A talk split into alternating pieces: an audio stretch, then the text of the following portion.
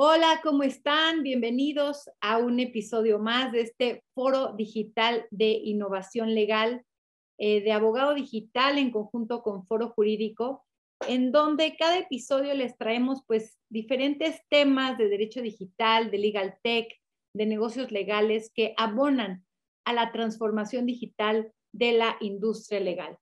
Y hoy tenemos un tema eh, que a mí la verdad me parece súper disruptivo, me parece muy innovador, que es el tema de la identidad digital soberana.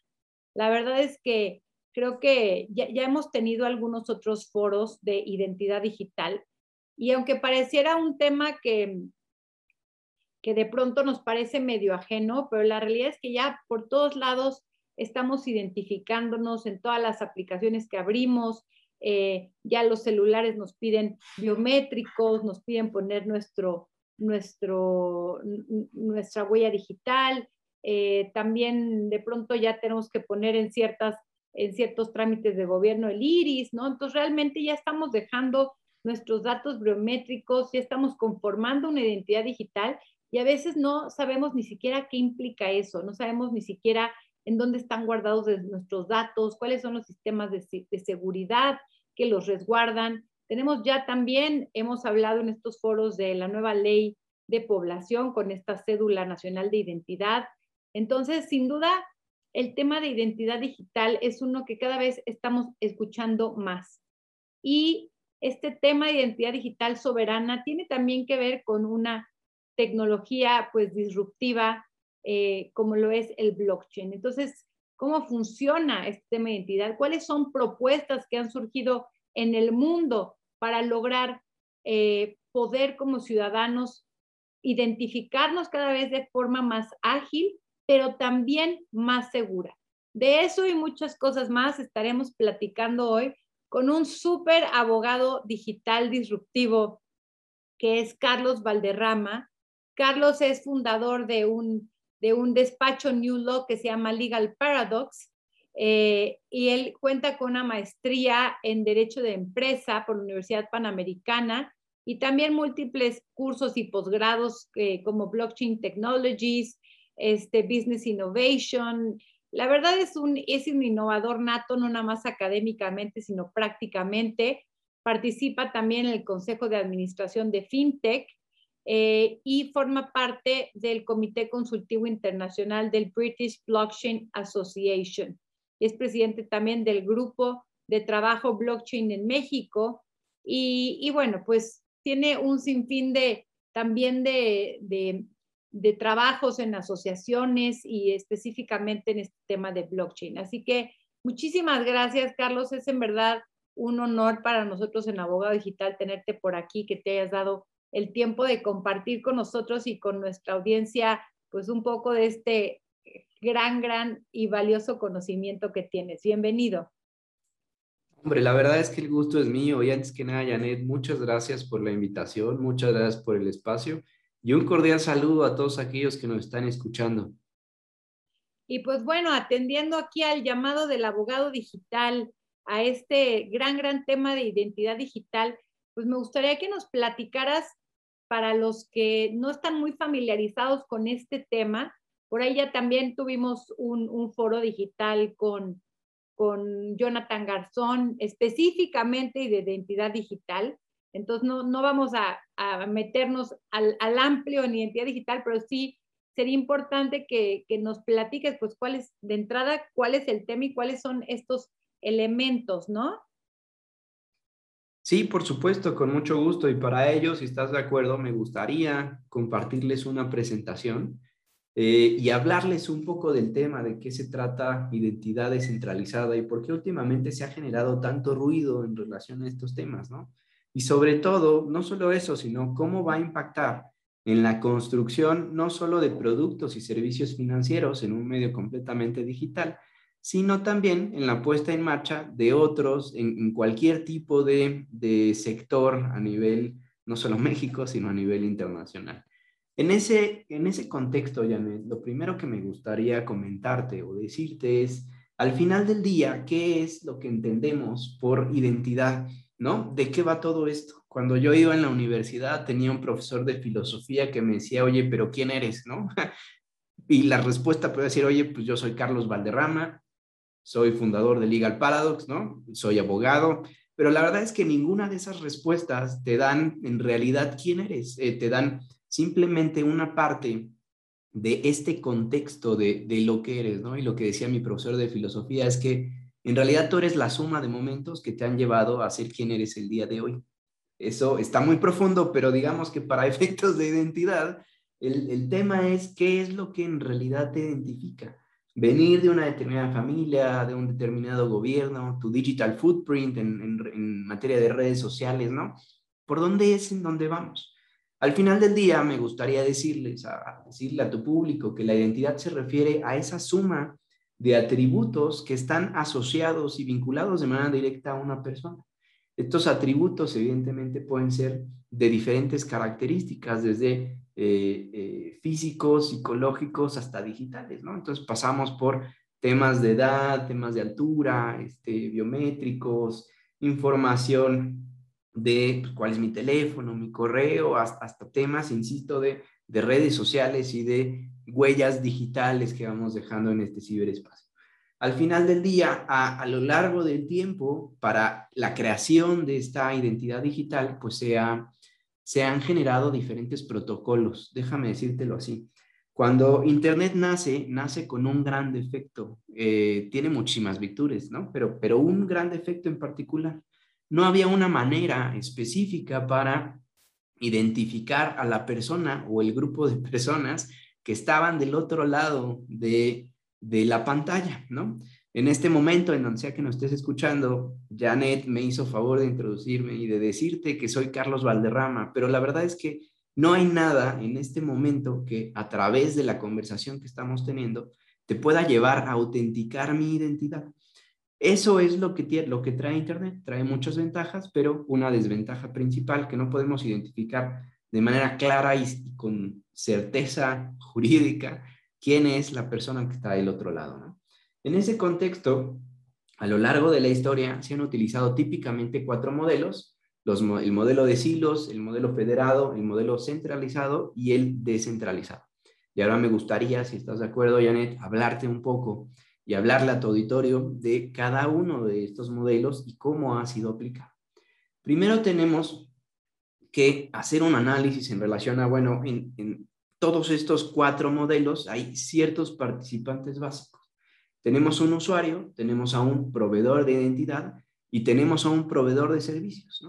Normalmente estos tres participantes son los que juegan en la construcción de estos modelos. El usuario evidentemente es una persona, ¿no? Este, cuya identidad parcial está almacenada y desde donde se puede eh, acceder a ciertos servicios.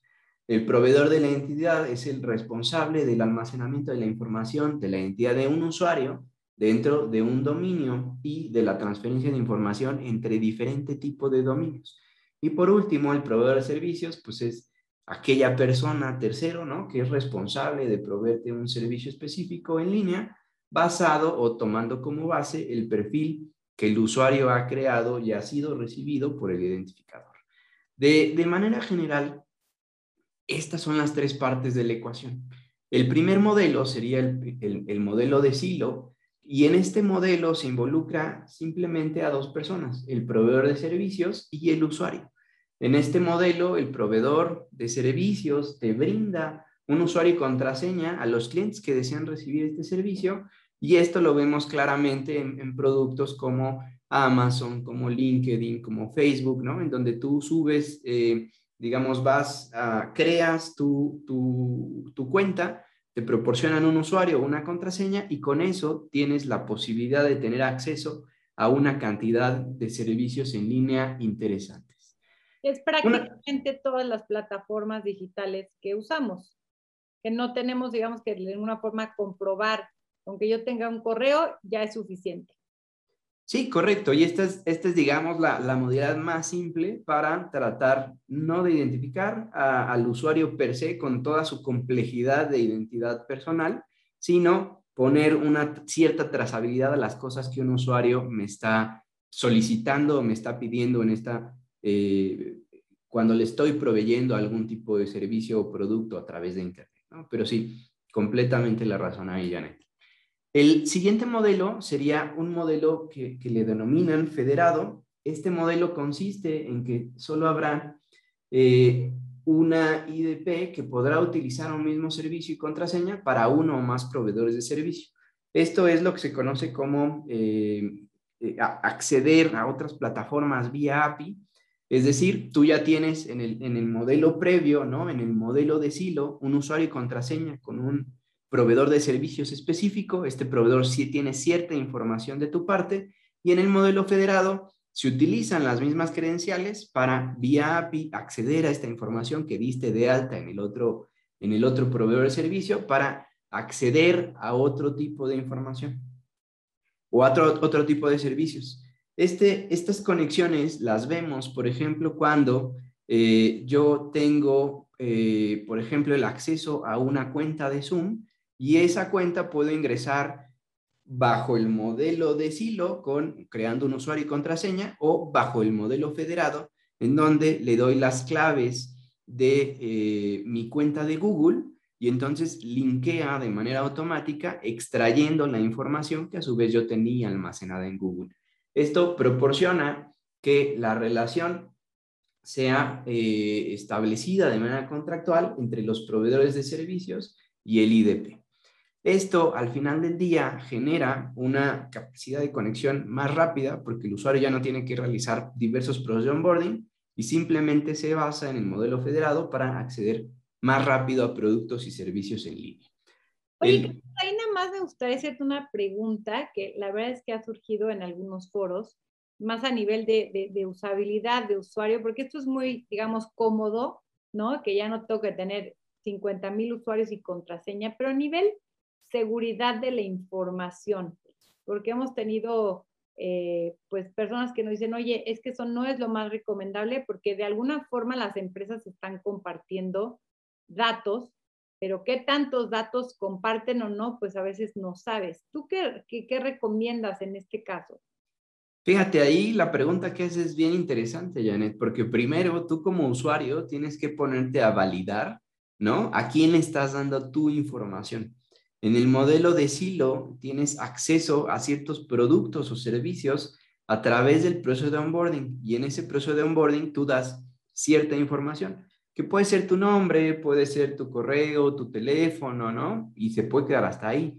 Pero hay cierto tipo de aplicaciones o de servicios que incluso eh, hacen una recolección de los datos de tu teléfono y con base en eso, digamos, y por eso entiéndase no solo temas de geolocalización, sino qué tipo de dispositivo tienes, cuántas veces al día usas ese dispositivo cuando abres la aplicación, desde dónde estás, o sea, estás sentado, estás parado, ¿no? Este, vas en viaje, eh, como todos estos datos.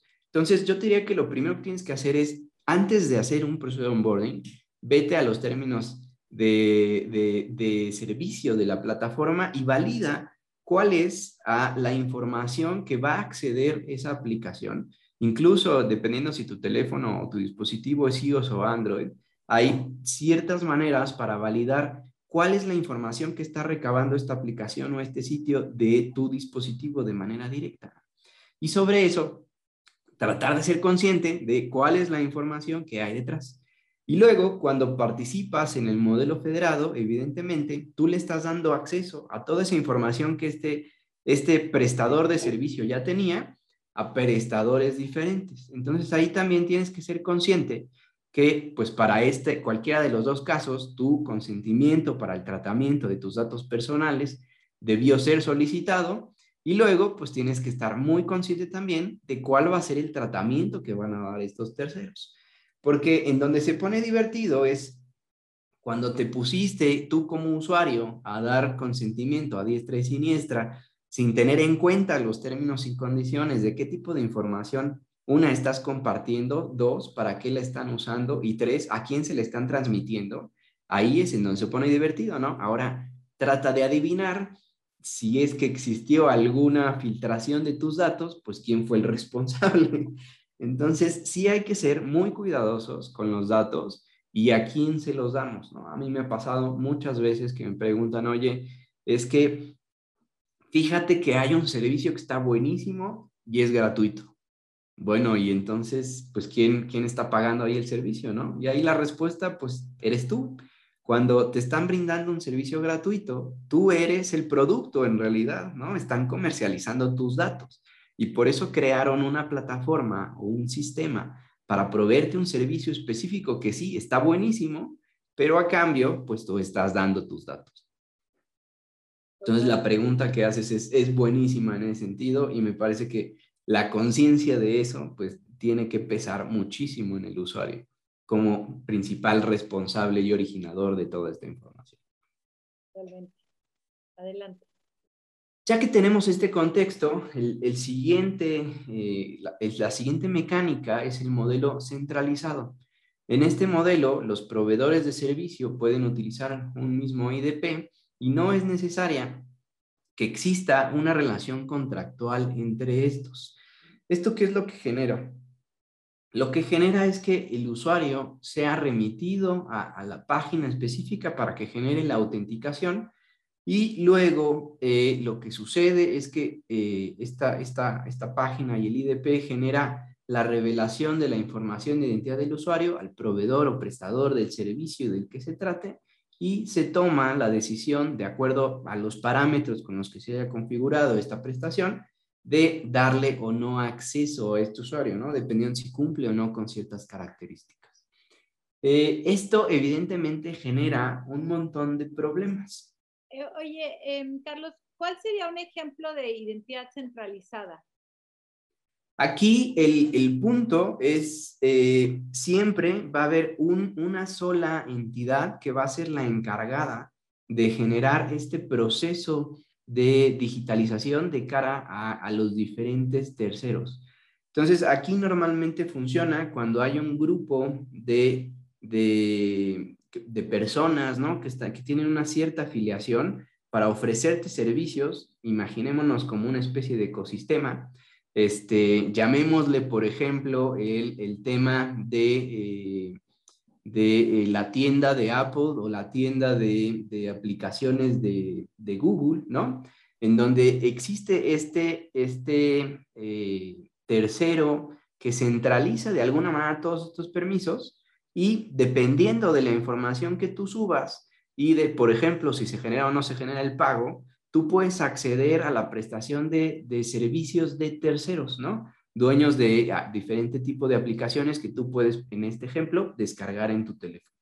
Este podría ser un ejemplo de, cómo funcionaría un modelo centralizado, ¿no? Estos modelos normalmente descansan en eh, economías colaborativas, en donde existe una plataforma que lo que hace es reunir oferta y demanda. De, un lado tienes eh, usuarios que están requiriendo algún tipo de bien o servicio y del otro lado tienes un montón de ofertantes que tienen estos bienes. Entonces, lo que hace la plataforma es reunirlos en un mismo lugar, acceder a las credenciales y a la, identidad o autenticación del usuario y sobre eso tener eh, menos fricciones en las relaciones con el usuario y los terceros que forman parte de esta plataforma. Estos tres modelos, históricamente, como decíamos, han, generado ciertos problemas, eh, porque eh, no solo los modelos, sino también a nivel histórico. para que se den una idea, más o menos en 2018, alrededor de mil millones de personas en el mundo carecían de algún método que pudiera generar una prueba plena de cuál era su identidad.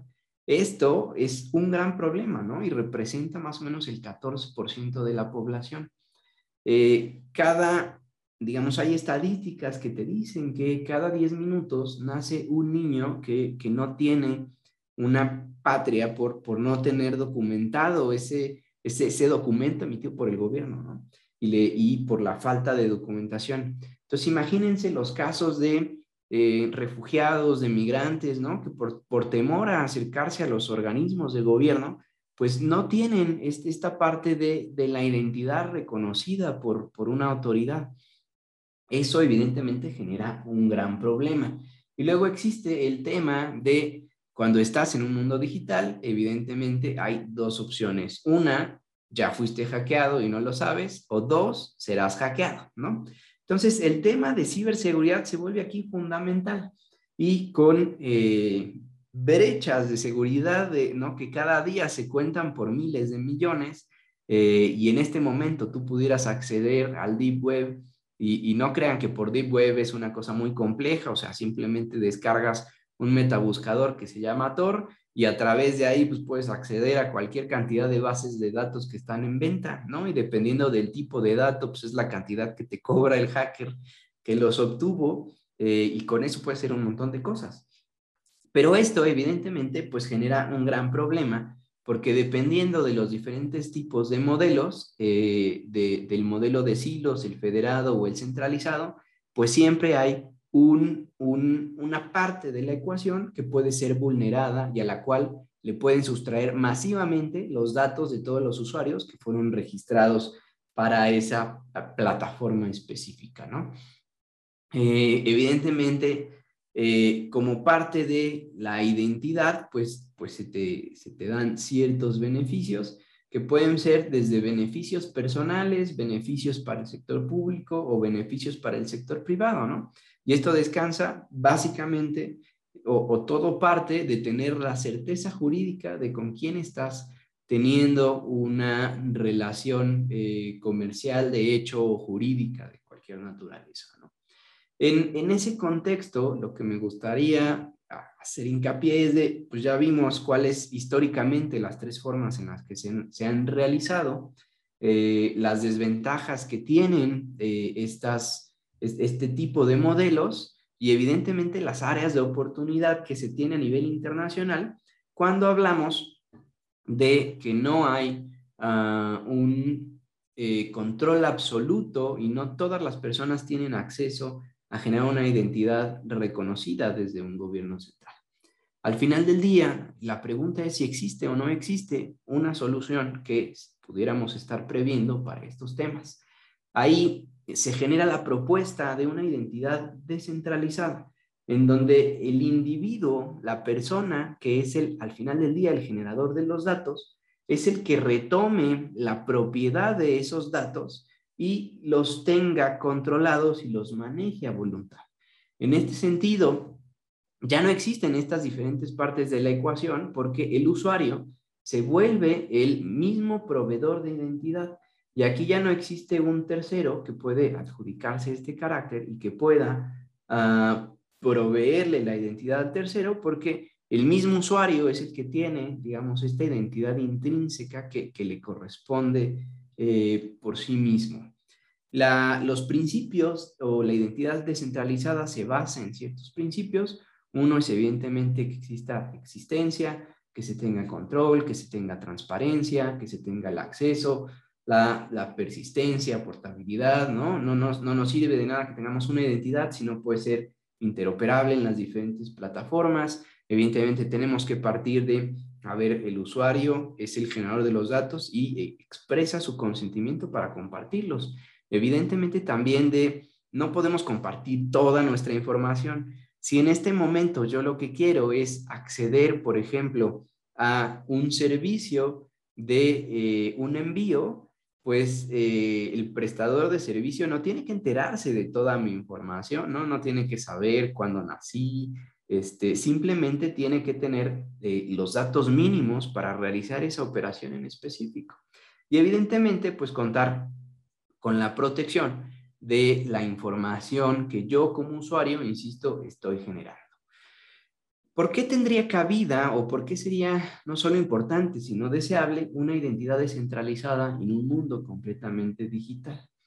Al final del día, como decíamos, ¿no? Internet nace con este gran problema en donde no hay una posibilidad de identificarte de manera plena del otro lado y la identidad digital descentralizada, autosoberana, te daría esta posibilidad al tener en la palma de tu mano, en cualquier tipo de dispositivo, el acceso y el almacenamiento de todos tus datos y toda tu información y la capacidad de poder compartirlo con cualquier tercero con base en estos principios que comentábamos, ¿no? Por ejemplo, de minimización de la información que se va a compartir o que se va a generar.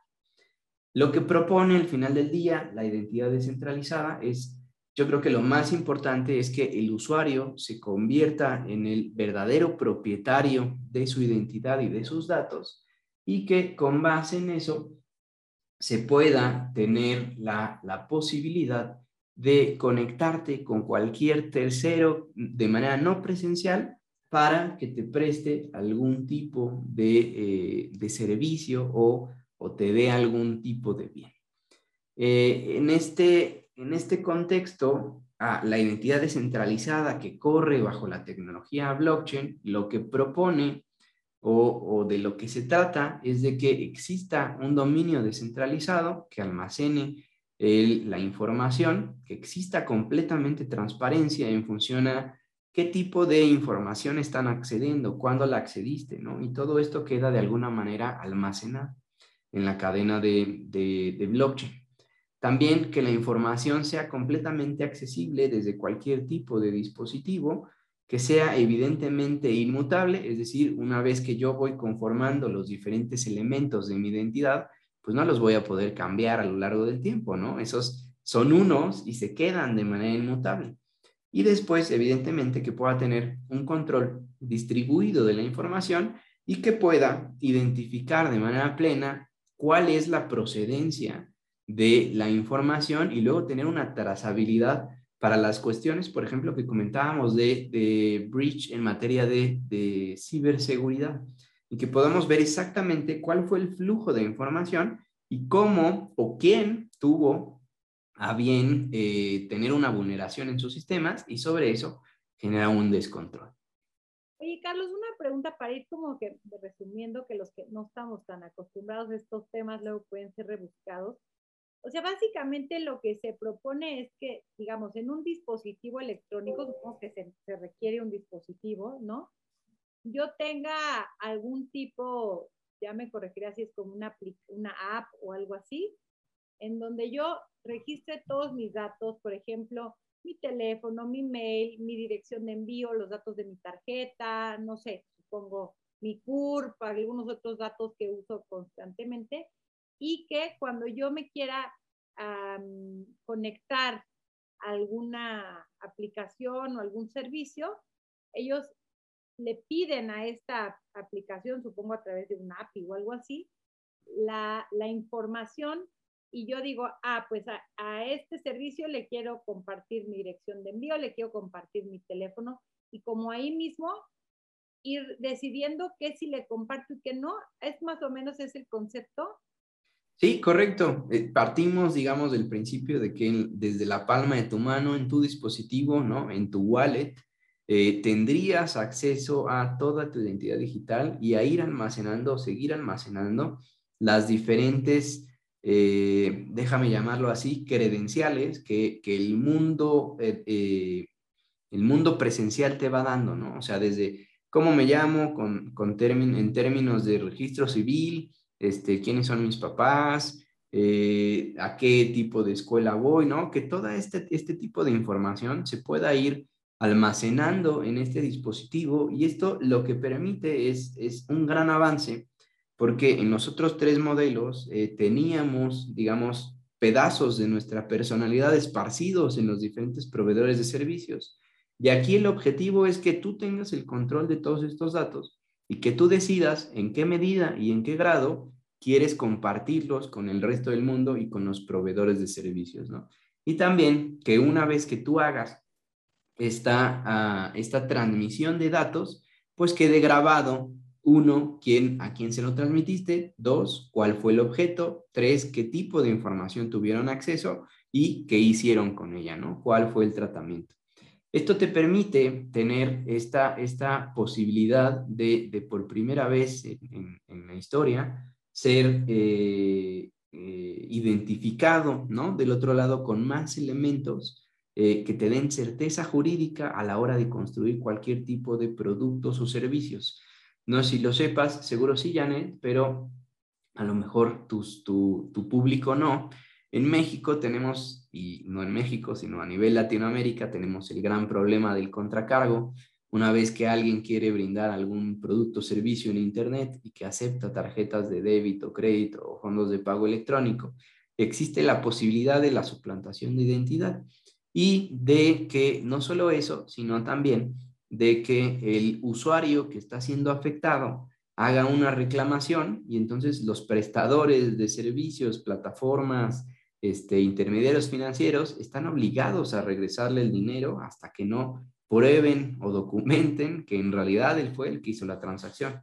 Entonces, siempre llevan las, las, las de perder en ese ecosistema, ¿no? Y cuando estás hablando de un sistema en donde tienes identificado plenamente quién está del otro lado, porque reúne todos los atributos de su voluntad y porque, como bien decías, vía API te conectas con los accesos y tu usuario otorgas ese acceso a tus datos y a tu información, uno, para identificarte o autenticarte y dos, para que te den o proveen bienes o servicios, pues las transacciones en electrónico se vuelven más simples.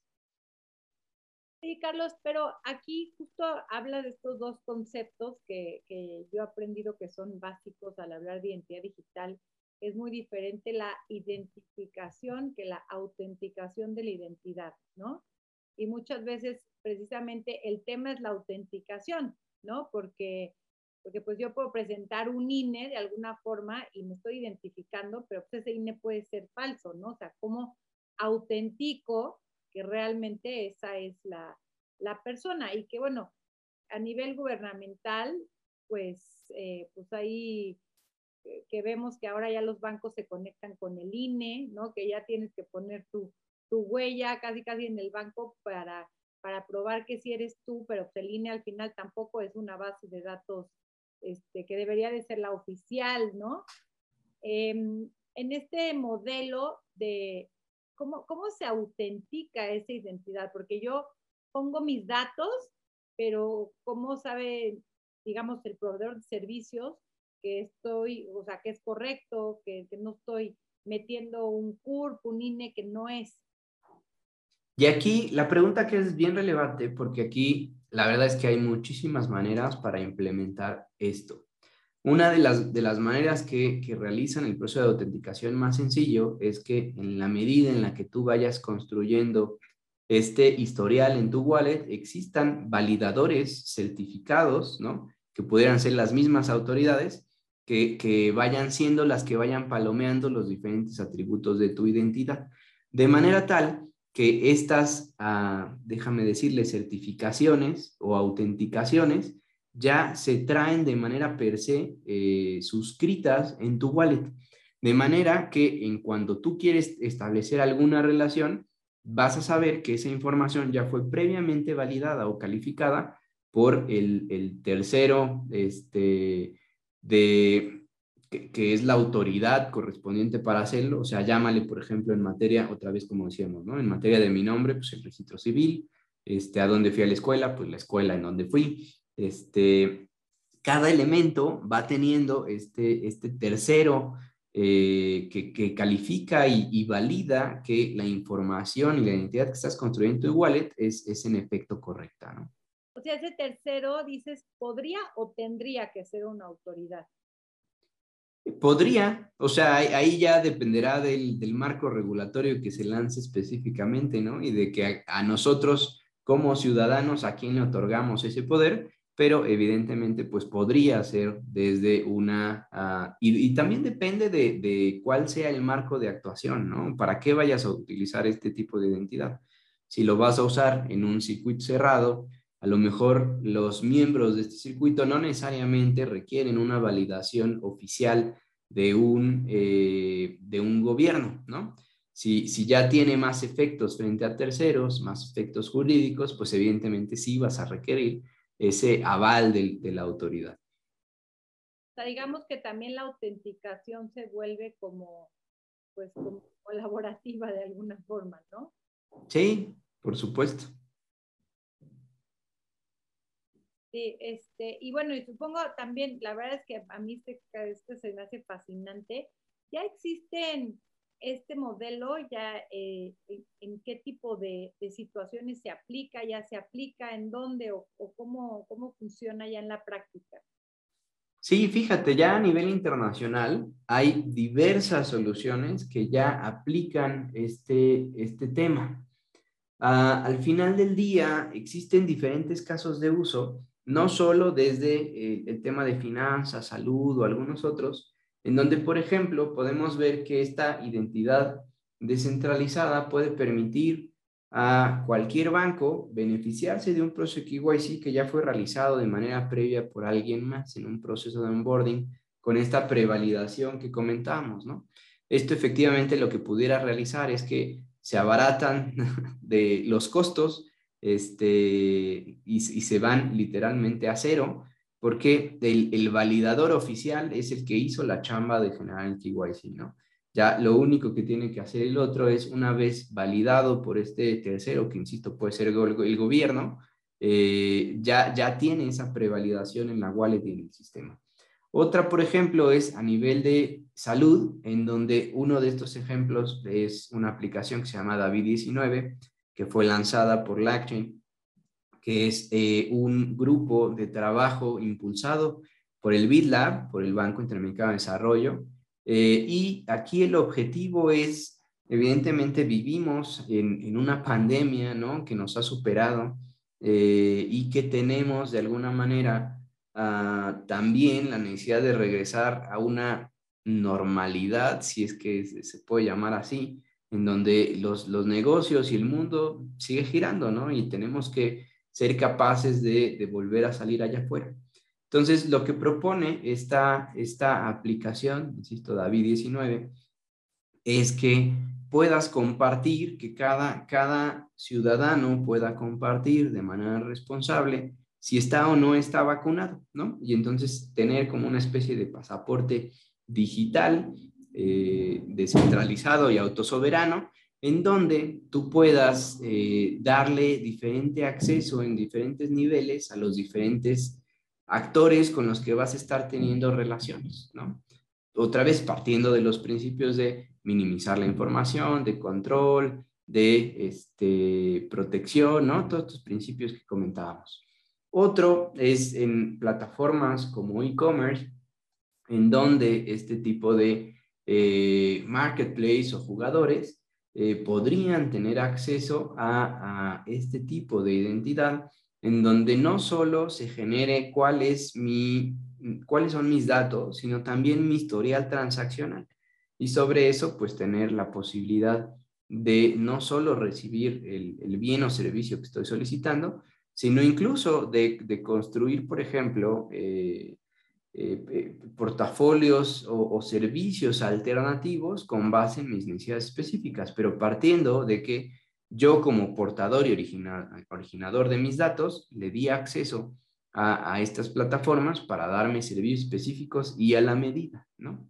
Eh, parte de, lo que viene o lo que podemos estar esperando es que vamos a estarnos apoyando de, de, este tipo de identidad para construir cualquier tipo de relación y en donde, por ejemplo, ¿no? Ya vamos a tener también cuando combinamos este, identidad digital autosoberana descentralizada con contratos inteligentes o con algunas, con, con inteligencia artificial, ¿no? Vamos a poder estar viendo no solo la construcción de productos y servicios eh, particulares y enfocados a nuestras necesidades, eh, sino también, por ejemplo, la interacción entre dispositivo y lo que sea que quiero comprar o el servicio que quiero recibir de manera directa y automática, ¿no? Entonces, esto pues no solo facilita para temas de la experiencia del usuario y la interfaz que me están mostrando, sino también vuelve el, el, comercio y la recuperación económica por la que eventualmente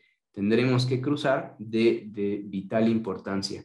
a lo mejor podrías pensar que esto no tendría cabida en México, pero como bien comentabas al inicio de la conversación, hay por ahí una ley que parece, ¿no? Que, que, sus principios estarían basados exactamente en lo que proponen la identidad digital eh, descentralizada y autosoberana.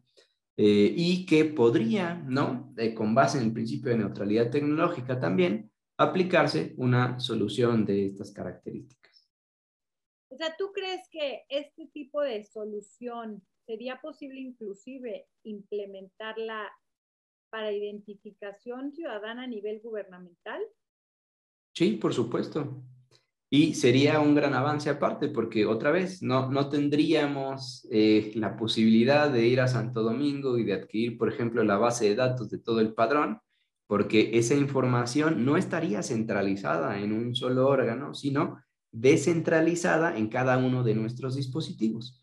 Entonces, no la... ni siquiera almacenada el gobierno. Correcto. Lo que se almacenaría sería la validación en el dispositivo eh, y eso haría a su vez que, que, se pudiera transaccionar con el resto del mundo, ¿no? Y te digo eso, eso llevaría al final a la completa disminución de riesgos de seguridad tecnológicos, porque para acceder a mis datos, a mi eh, historial eh, o a cualquier tipo de información, pues tendrían que hackear mi dispositivo que también lo podrían hacer, pero ya el riesgo no es el mismo de acceder a miles de millones de, datos de, todos los ciudadanos a acceder a solo a los datos de una persona en particular. ¿no? Oye, Carlos, pero hay ya iniciativas eh, realmente que se están llevando a cabo en el gobierno para implementar esto o solo es algo que tú dices, sí se podría hacer si, si alguien si alguien lo, metiera al, inconsciente gubernamental. Fíjate, en el pasado han, existido eh, diversos esfuerzos desde el, gobierno ¿no? y desde diferentes dependencias para tratar de crear una cédula de identificación única, de identificación digital para el ciudadano. Este, digamos, es eh, una nueva manera de hacerlo en donde se reduce la desconfianza que, como ciudadanos tendemos en, gobiernos en vías de desarrollo, ¿no? con todas las, características que eso implica, eh, y se, deja, digamos, de alguna manera se despolitiza, si déjame decirlo de esa manera, eh, la construcción de la identidad y se le da el poder al ciudadano de irla construyendo con estos diferentes validadores que, como te decía, pues pueden ser las mismas autoridades gubernamentales, ¿no? Pero se deja más el control y el uso de estos datos al verdadero originador y, dueño eh, fundamental de la información, que al final del día somos nosotros. Incluso a, partir de esta información hay protocolos, por ejemplo, uno de ellos muy famoso que es el, Zero Knowledge Proof o, protocolo de, eh, de información cero, de, prueba en donde tú puedes de, eh, comprobar un cierto hecho, un cierto acto a través de operaciones matemáticas sin la necesidad de dar a conocer la información subyacente. Y todo esto a través de, la, identidad digital descentralizada autosoberana. Entonces vamos a estar viendo, insisto, es, es, es muy pronto, ¿no? Es, esto Acuérdense que eh, los fundamentos que es blockchain pues vienen en 2008. Este, no tenemos mucho tiempo en esto, no hay expertos a nivel internacional, todo esto se está generando en, como diríamos, en, años cripto, ¿no? Que es muy, muy rápido. Eh, pero apenas estamos viendo los, los primeros impactos que, que, se va a tener conforme a todas esta, estas nuevas posibilidades, ¿no? Y a mí sí me parece que, que existe la posibilidad y justo me toca a mí la fortuna de presidir el grupo de trabajo de la Alianza LACCHIN para México, en donde uno de, nuestras, ah, de, nuestras encomiendas es hacer un análisis de cuál es el marco legal y regulatorio en este momento y este tipo de soluciones, cómo podrían tener cabida y sobre eso, evidentemente, pues generar el diálogo con el regulador eh, y el legislador para darle a conocer cuáles son todos los potenciales beneficios y ventajas que la misma tecnología te da y conforme a la política pública que corresponda, que ellos determinen, ¿no? En qué medida esto podría o no podría ser aplicado. De hecho, alguna vez me, contaban que, que, en Estonia, no sé si sea específicamente esta tecnología, pero que justamente el ciudadano podía, podía ver desde un dispositivo qué entidad gubernamental había usado sus datos, para qué, y, digo, me, suena mucho, repito, no sé, porque fue hace como año y medio, dos que me contaron el caso, no sé si haya sido blockchain, pero yo me acuerdo que decía, wow, qué increíble imagínate que yo desde mi celular pueda estar viendo qué entidad gubernamental accedió a mis datos, para qué, o yo poderle compartir o no es, esos datos, ¿no? Creo que eso es, algo pues similar a lo que se está planteando aquí, ¿no? Creo que realmente es algo súper disruptivo porque implica cambiar toda una mentalidad que a nivel gubernamental sobre todo pues, estamos acostumbrados a que todo sea centralizado, ¿no? Pero a nivel de los nuevos paradigmas, las nuevas generaciones, la economía colaborativa, pues me hace todo el sentido de decir, pues es que es momento de, de, distribuir todo, ¿no? Distribuyes riesgos, distribuyes, este, distribuyes responsabilidades y, y sobre todo regresarle el poder de los datos a la persona. Creo que, como dices, filosóficamente empezadas, a veces lo platicamos así muy a la ligerita en, en un ratito, pero, pero creo que filosóficamente trae, trae fuertes transformaciones en la forma de pensar, ¿no? Y creo que eso es decía yo que necesitamos más abogados digitales filósofos porque todos estos cambios realmente nos traen fuertes cuestionamientos sobre, ahí empezabas tu plática, ¿qué es la identidad? ¿No? ¿Qué me identifica? Y de pronto decir, y yo tener este poder o este control sobre mi identidad, creo que es bien importante. Además de un, concepto que me gustaría recalcar aquí, que es esta parte de de, de, almacenar en los dispositivos la información, ¿no? Yo me acuerdo la primera vez que escuché estos temas de identidad digital que me decían, no, es que cuando tú guardas tu, tu cara en tu iPhone o tu, tu huella en, en, en, el Android, no es que tu, tu, tu, dato facial o tu biométrico se va a una base de datos centralizada de Apple y que Apple tenga todos los biométricos. Se queda en tu celular y Apple no tiene acceso a él, ¿no? Y yo decía, wow, o sea, ese, ese sí era un concepto nuevo para mí. Y dije, claro, porque uno no sabe a veces ni cómo funciona y no sabes que realmente no estás necesariamente compartiendo ese dato con, con, con, la empresa, ¿no? Que sería un poco este mismo concepto, que ahora el tema no sería también, pues si me roban mi dispositivo, pues se, se quedan con toda esta información o cómo funciona esa parte de seguridad. No, porque también tendrías mecanismos, ¿no? Para, para de, este, normales para acceder a tu, a tu dispositivo, ¿no? Este, otra vez, este, este mecanismo previo de silo en donde tienes usuario y contraseña para acceder a tu dispositivo, incluso factores de doble autenticación, ¿no? Entonces, de alguna manera se disminuyen este, los riesgos que, aunque tu celular o tu dispositivo sea robado, pues el, el ladrón ¿no? no pueda acceder a ellos porque tienes estos mecanismos de seguridad adicionales para ello.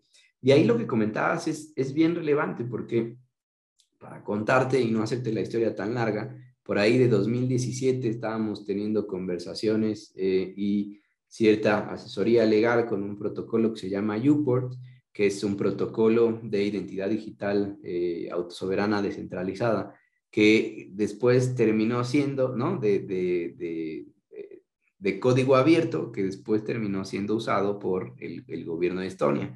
Entonces, estas cosas, la verdad es que estamos, en, te decía, en, en los inicios, ¿no? Y, y la, la, potencia y, lo que puede suceder de todos estos temas, la verdad es que es, es fundamental. Fíjate, en, la mañana tenía también la, la, oportunidad de que me invitaran a platicar en, en la International Chambers of Commerce de, de cuáles eran uh, las ventajas de que blockchain podría traer al, al, al sistema uh, financiero. Y dentro de todas estas cosas, pues les platicaba de la identidad digital uh, descentralizada y autosoberana, pero también les decía que en eh, 2019 tuvimos la oportunidad de participar con BBVA en la elaboración de futuros y de escenarios en donde pues blockchain y las, las diferentes soluciones que este, esto puede generar tenían el potencial de eliminar al sistema financiero, como lo conocemos, ¿no? Y de pasar a operaciones eh, entre pares en donde ya no necesitabas a intermediarios porque tú lo puedes hacer de manera directa. Entonces, las, insisto, las, las consecuencias que esta tecnología va a tener, eh, yo creo que todavía no nos las imaginamos. Esto es apenas el inicio. Y ahora también lo que te quiero decir es, a ver, esto no soluciona todo, ¿no? O sea, los que tenemos problema de, de calvicie este, generativa, este, nuestro genoma, pues no, el blockchain, les temo, temo decírselos, pero pues no va a solucionar nuestro problema de calvicie. Este, tampoco es para todo, ¿no? O sea, aquí se trata de una solución en donde existe una interacción entre personas que no están necesariamente presentes o al lado, en donde eh, no es necesario que confíen entre ellas porque simplemente confías en el código y confías en que el sistema este, va a ser para aquello, para lo que está programado y que tú puedes acceder al código y saber exactamente qué es lo que va a hacer, ¿no? Entonces, eso genera un, nuevo mecanismo de eh, transparencia, trazabilidad, inmutabilidad, ¿no? Todas estas ventajas que tiene la tecnología que puede ser aplicado pues, literalmente a cualquier sector. Totalmente, esta, esta confianza, famosísima confianza digital, que, que la verdad es que sin duda los que somos apasionados tecnológicos creemos fervientemente que la tecnología atrae transparencia, la tecnología ayuda a eliminar mucho la, la, la, corrupción y cambia totalmente la toma de decisiones en una empresa y en un país y creo que a veces eso es lo que, lo que nos cuesta trabajo, ¿no?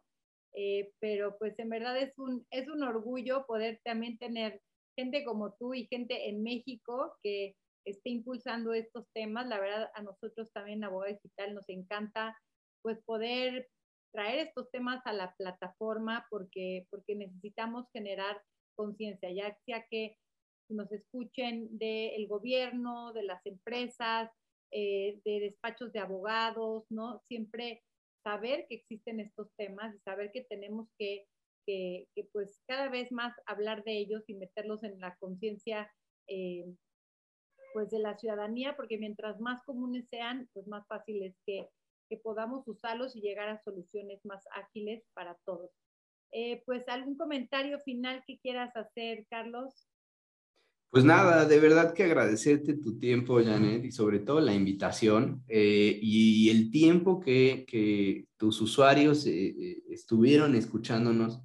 La verdad es que cuando yo, por ejemplo, tomaba mis clases en la Universidad Panamericana, una universidad, digamos, relevante en México, ¿no? Pero muy conservadora, y me daban clases, eh, algunos, déjame llamarle así, algunas vacas sagradas del mundo de derecho, ¿no? Notarios muy prestigiosos. Eh, yo era el único eh, tipo raro que tomaba sus clases en una computadora, ¿no? Y en vez de llevar mis códigos, este, que, pesaban una cosa grosera, este, tomaba mis clases ahí, entonces descargaba en PDF los, los códigos y ponía control B y respondía todo en dos segundos, ¿no? Eh, eso, lamentablemente, me, me, ganó un extraordinario, ¿no? Porque al profesor no le gustaba que fuera tan tecnológico. Eh, y me dijo tal cual, o sea, te voy a reprobar en aras de que traigas tus códigos y que te olvides de la computadora, ¿no? A mí me parece que eso tenemos que dejarlo en el pasado, o sea, eh, estamos siendo enfrentados no solo como, como gremio, sino en general en el mundo, eh, a un eh, cambio acelerado en, todo lo que hacemos, marcado por una digitalización de todo, ¿no? Y eso nos obliga a, un gremio que, como decíamos, es, es, conservador, es tradicional, es, eh, no muy asiduo a los temas tecnológicos, pues a tratar de cambiar, a tratar de innovar, porque si no, pues vamos a ver que simplemente el el efecto de la tecnología va a ser desplazar a todos aquellos que no estén preparados. Entonces, qué bueno que tengas este espacio para que más personas puedan acceder a, lo que sea que está pasando allá afuera y, también pues, recordarle a, tu público que en este mundo no hay expertos, ¿no? Hay, hay personas que tuvimos la fortuna de iniciar antes este, que otras, pero ya, o sea, la verdad es que todo se está construyendo en el día a día y es eh, muy difícil, ¿no? Mantenerte, este, digamos, todos los días que, con todo el nuevo que está saliendo. Pero también eso es lo padre, porque a, diferencia, me parece, de las generaciones anteriores, el reto que se nos presenta es fundamental. Y tenemos, me parece, dos opciones. Una, lo vemos pasar. O dos, nos subimos en la marea y construimos cosas increíbles de la mano de, nuestros clientes que en realidad van a ser los, los, los verdaderos innovadores, ¿no? Nosotros solo tenemos que estar ahí para ayudarles a tener certeza jurídica en, en la construcción de sus proyectos y a ayudarles a alcanzar ese éxito que requieren, ¿no? Pero sí me parece que toda la mentalidad tiene que cambiar y ahí, Janet, un espacio como el que tú tienes se vuelve fundamental. Sí, poco a poco creo que está cambiando, que como dices, es un tema generacional, pero que a veces también vemos jóvenes que aunque estén jóvenes, como tuvieron las enseñanzas de, pues de ya gente más old school, siguen pensando a veces como, como muy, muy tradicional. Entonces sí es, es importante pues, difundir este mensaje del abogado digital, ¿no? Te agradezco muchísimo una vez más tu tiempo. Les recuerdo que también eh, pues en Abogado Digital tenemos un curso para los que quieran profundizar más de identidad digital, en el cual también eh, participó Carlos. Nuestra página web es abogadodigital.lat.lat y que también pueden consultar eh, nuestro, nuestro foro digital de innovación legal en YouTube, también en nuestro canal de Spotify. Y pues que si les les gustó, les parece interesante nuestro contenido, también nos ayuden a compartir, nos ayuden a difundir estos mensajes, porque en verdad es que no es mucha la información que hay disponible y sobre todo en español. Eso es también uno de nuestros grandes objetivos, generar información y contenido en español, porque bueno, vemos que es un mayor porcentaje eh, de la información en Internet que está generada en inglés, ¿no? Y también estos temas son importantes que lleguen a Latinoamérica, que lleguen al público hispanohablante. Así que pues nos sirve mucho su suscripción a nuestros canales y que nos ayuden a compartir. Muchísimas gracias, Carlos, y gracias a todos ustedes por eh, estar conectados en un episodio más de este Foro Digital de Innovación Legal. Hasta luego. Gracias por la invitación. Hasta luego, Janet. Hasta luego.